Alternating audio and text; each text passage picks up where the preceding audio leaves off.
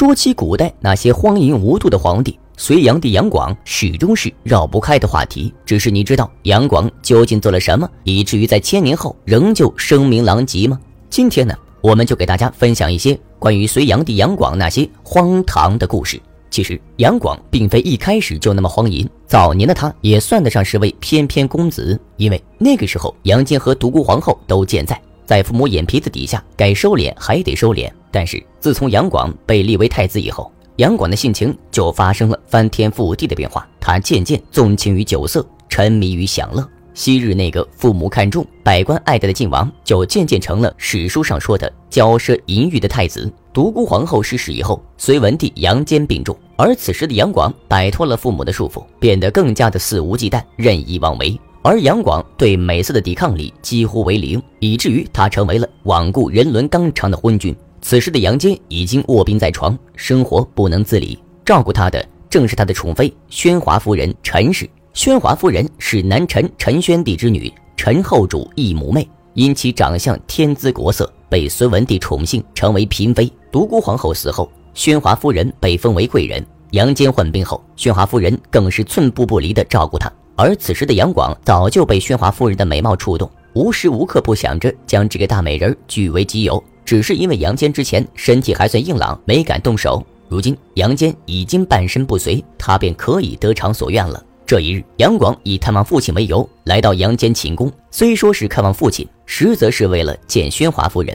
望着宣华夫人那充满女人味的身材，杨广几乎把持不住。但面对杨坚，他还是不敢胡来。在小声试探之后。确认此时的杨坚正在熟睡，他便觉得自己抱得美人归的机会来了，于是把罪恶的目光投向了正在一旁的宣华夫人。杨广一把将宣华夫人拖入自己怀中，心中的欲火早就燃烧的无法控制。宣华夫人早就知道杨广对自己垂涎已久，但是她绝对没想到杨广居然在杨坚面前这样，所以一时不知所措。过了好一会儿，才缓过神来。当他缓过神来，杨广已经把他紧紧地抱在了怀里。杨广对自己这样，宣华夫人瞬间清醒。我是皇上的妃子，太子请自重。声音很小，但很坚决。父皇他年老体弱，给不了你想要的，你还不如跟着我，将来龙床上还给你留个位置。宣华夫人本想挣脱杨广的束缚，但是无济于事。没想到就在拉扯之中，杨坚竟然被惊醒了。宣华夫人马上将刚刚发生的一切告诉了杨坚。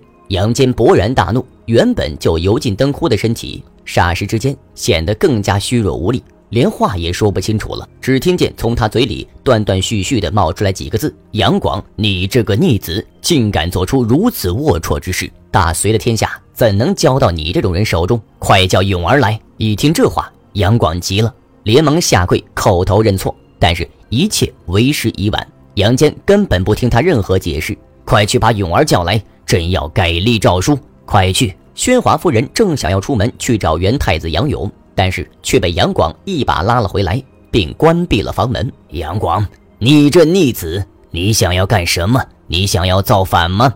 杨坚颤颤巍巍地站起来，抽出宝剑就想要清理门户。然而怎料，此时的杨坚根本伤不到杨广半分，杨广只轻轻格挡，杨坚便摔倒在地上，再也没爬起来。杨坚死后。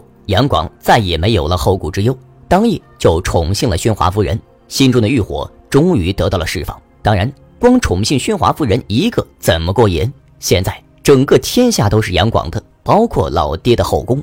于是，杨广把后宫那些有几分姿色的小妈全部纳入了自己的后宫，和他们过起了没羞没臊的生活。隋炀帝登位之初，就为自己贪图享受做了准备，他动用民工超过百万，耗资巨大，建造了西苑。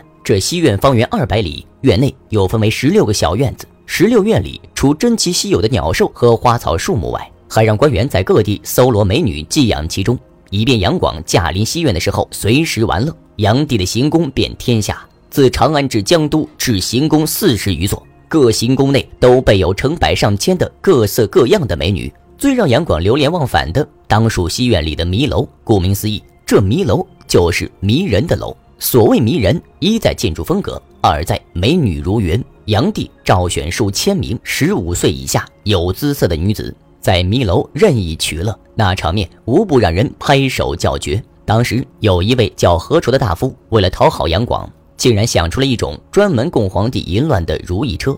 如意车车虽小，但是内藏机关。临幸女子时，只需要将车子推动，上下两层中所设的机关便能自动运行起来，能将女子牢牢固定住，使之不能动弹。如此一来，皇帝行房事时便一点力气也不费了。炀帝选择的第一个使用对象是一个叫来楚儿的宫女。这来楚儿在如意车上令炀帝飘飘欲仙，欲罢不能。最后连萧皇后都看不过去了，对来楚儿说：“帝身体不适，你怎么可以夜夜自缢取媚？”来楚儿却厚颜无耻地说：“妾侍寝陛下，效仿如意车之姿态，令陛下不动身子就可逾越。陛下怎么会累呢？”来楚儿的话使得萧皇后无言以对。虽炀帝有偷窥嗜好，但又无法窥视自己。一次偶然的机会，他发现铜镜可以映照人影，便命人将屏风换成铜镜，置于龙床周围，这样自己与女子交合的姿态从各个角度都一览无遗。炀帝在临幸女子时，又平添了一大乐趣。